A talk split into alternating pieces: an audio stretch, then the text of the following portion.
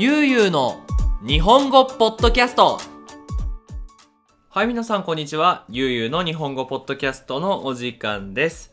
皆さんお元気にしていますか？はい。今日は、えー、2021年5月4日、えー、日本のコミュニティにうまく溶け込むにはっていうポッドキャストの後に撮っています。はい。まあ、今日はね朝あのー、朝じゃねえか。昼ゆゆの、えー、ゆゆクッキング、はい、日本の料理のビデオを撮ってエビマヨっていうのを撮ったんですよ。いや美味しかったですね。これもしねスペイン語を話す方で料理の作り方を勉強したい人はぜひ僕の YouTube チャンネルゆうゆう日本語にもぜひ来てみてください。はい。ということでですね、まあ、今回のテーマなんですが、えー、前前回のえー、紅の豚。ね、私の大好きなジブリ映画の紅の豚の続きで、私の次に好きなジブリの映画の紹介をしたいなと思います。はい。ということで、テーマはですね、もののけ姫。プリンセスもののけ？プリンセサもののけ？はいですね。ということで皆さんこの映画見たことありますかね？見たことある人も見たことがない人もぜひぜひゆっくりこのもののけ姫のいいところを聞いてってくれたら嬉しいなと思います。それではよろしくお願いします。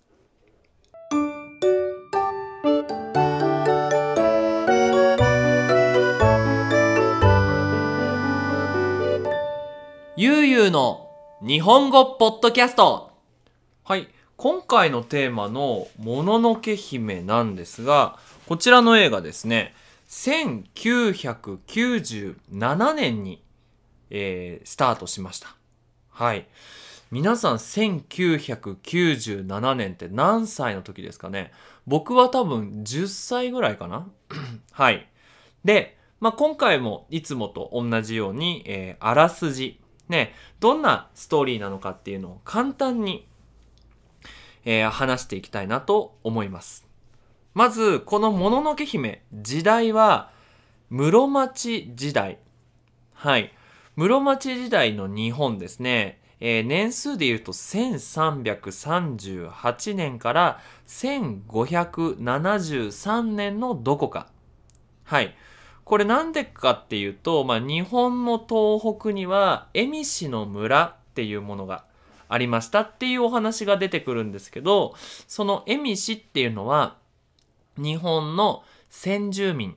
先住民はインディアンですかね。はい。その日本の先住民、エミ氏が住んでいるっていうお話が出てくるので、まあ大体室町時代なんじゃないかなっていう、えー、話です。ちなみにね、この日本の先住民でどんな生活をしていたのかとか、話す言葉、どんな言葉だったのかっていうのを知りたい人は、ぜひ、あの、ゴールデンカムイっていうアニメがあるので、このゴールデンカムイ見てみてください。すごく面白いと思います。はい。まあちょっと話は戻って、時は1350年ぐらいかな。はい。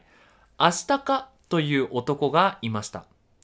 このアシタカさんは、この日本の東北の恵美市の村で平和に生活をしていました。でも、ある日、呪いを受けたイノシシがその町に来てしまうんですね。はい。そのイノシシは、そのたたり神といって、そのいろいろな人の嫌な気持ちとか、あとはこの攻撃されて、こう、ね、傷が腐ってしまったりとかして、で、こう、なんだろう、お化けみたいになってしまうんですね。で、そのお化けから村の娘を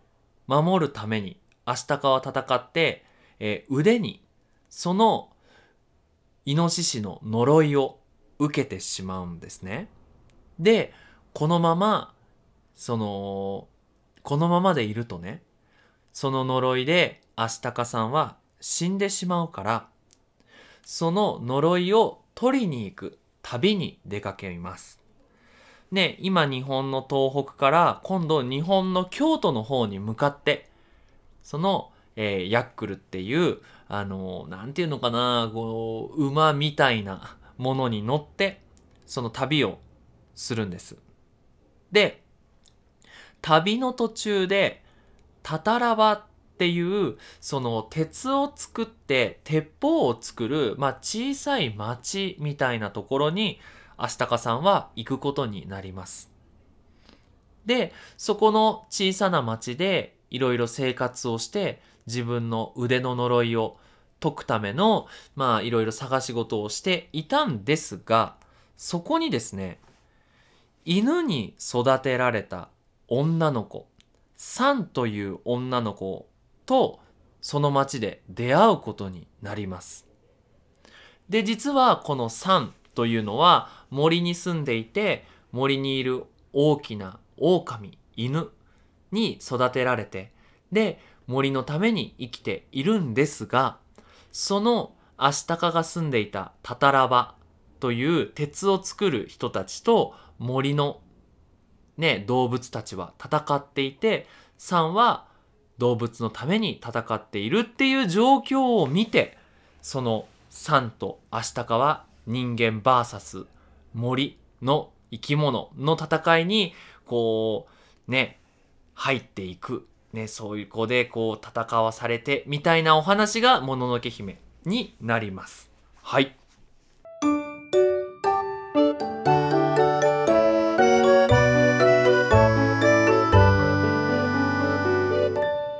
ゆうゆうの日本語ポッドキャストはい、次ですね。えっ、ー、と、今回もその、もののけ姫のいいところを紹介したいなと思います。一つ目は、その時代背景といって、いつのお話かっていうのがしっかりしていることですね。そのジブリ映画はさっきの、えー、この間話した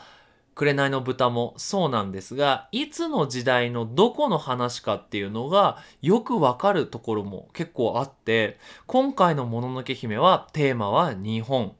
そして、この室町時代、この蝦夷の話と、まあ、室町時代に鉄砲が日本に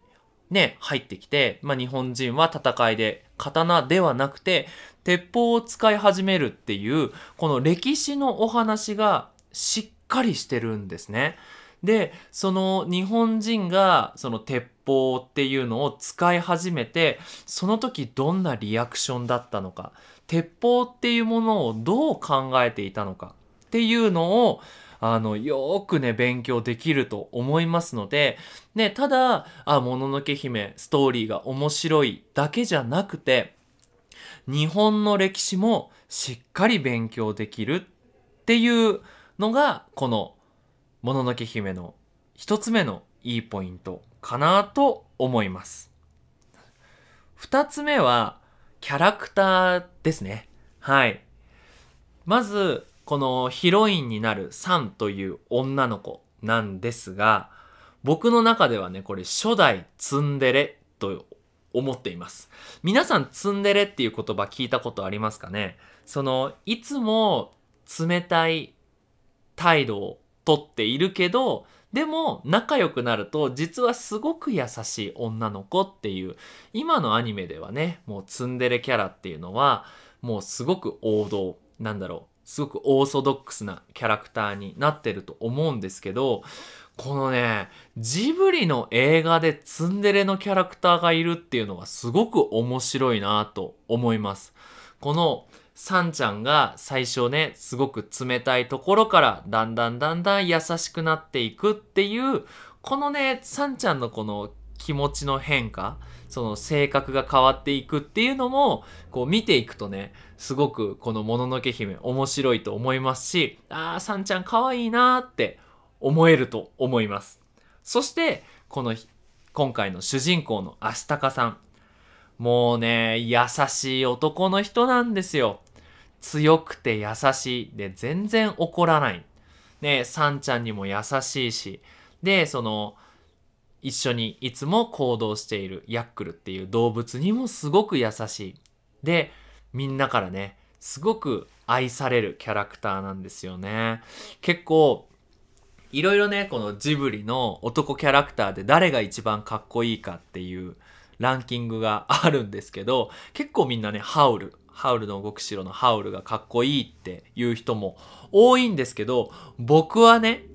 このジブリの男の子のキャラクターの中で一番かっこいい男は誰って言ったら、アシタカが一番かっこいいかな。ということで、これを、このポッドキャストを聞いてる女の子、ね、ぜひぜひ、まあ女の子じゃなくてもちろんいいと思いますけど、すみません。えっ、ー、と、ね、男の子が好きな方は、ぜひぜひこのアシタカ見てもらうと、いや、いい男だなと思ってくれるんじゃないでしょうか。はい。次の3つ目はもちろん絵ですね。はい。その建物と街のデザインが本当にしっかりしてますよね。このタタラバのその鉄を作るところの工場のデザインとか街の中のデザイン家の中のデザインがすごくしっかりしていて日本の昔の建物をしっかり勉強しているなっていうのがわかります。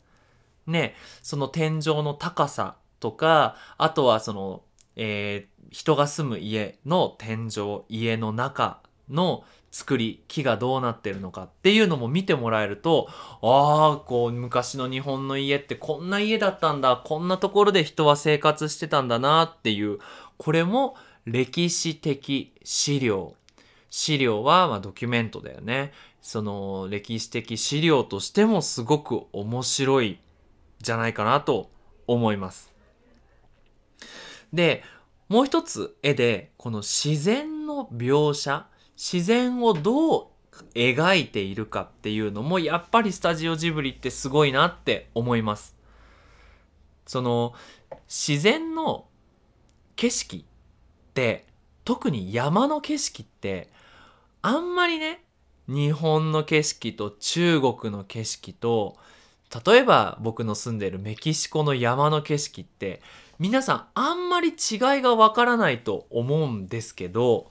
そのもののけ姫を見るとあ日本の山だなっていうのがよくわかります。それはそのもののけ姫に出てくる森の木の種類とか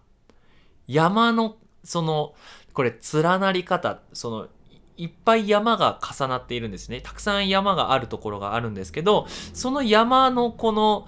ポジショニングっていうのかなっていうのもすごく日本っぽくて、あ、すごい日本の山をまずはしっかり研究して、どんな日本の山の特徴があるんだろうっていうところまで考えて、このもののけ姫っていうのを作ってるんだなっていうのがわかると思います。はい。なので、なんかこう、ね、もののけ姫っていうキャラクターを見て、もののけ姫っていう映画を見るのもいいんですけど、キャラクターの後ろにあるその景色に使われている木の種類とか、その葉っぱの種類とか、色の使い方とかっていうのも見てもらえると、これね、もののけ姫が2倍も3倍も10倍ぐらい面白くなると思います。はい。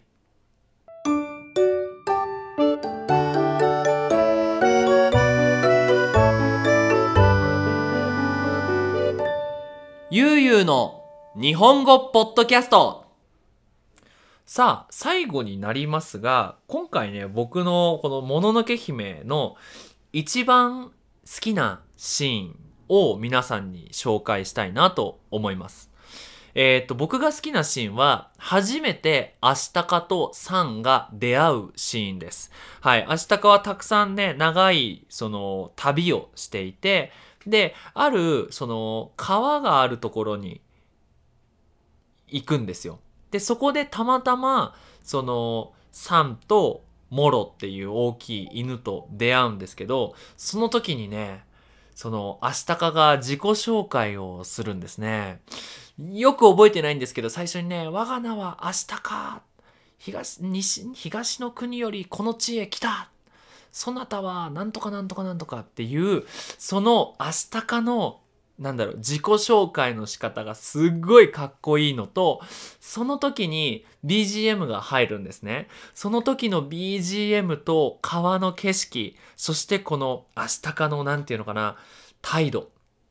がすごくかっこよくマッチングしていて僕はすごく一番いいなって思うシーンです皆さんそのもし、もののけ姫を見るチャンスがあったら、そのシーンを見て、あ、私もすごいかっこいいシーンだなって思いますとかっていうコメントをもらえると嬉しいです。はい。ということで、まあ、今回は、スタジオジブリのもののけ姫について皆さんにお話ししてみました。どうでしたかね？楽しかったですかね？はい。ということで、ゆうゆう日本語では引き続きテーマの募集をしています。こんなテーマについて話してほしい、こんな話が聞きたいというものがありましたら、ぜひぜひ、えー、インスタグラムのダイレクトメッセージと YouTube のコメント欄に書いてください。えー、ちなみに YouTube のチャンネル名は、ゆうゆうの日本語ポッドキャストです。ぜひ皆さんこちらの方もよろしくお願いします。ということで、引き続き日本語の勉強を頑張ってください。それじゃあまたねバイバイ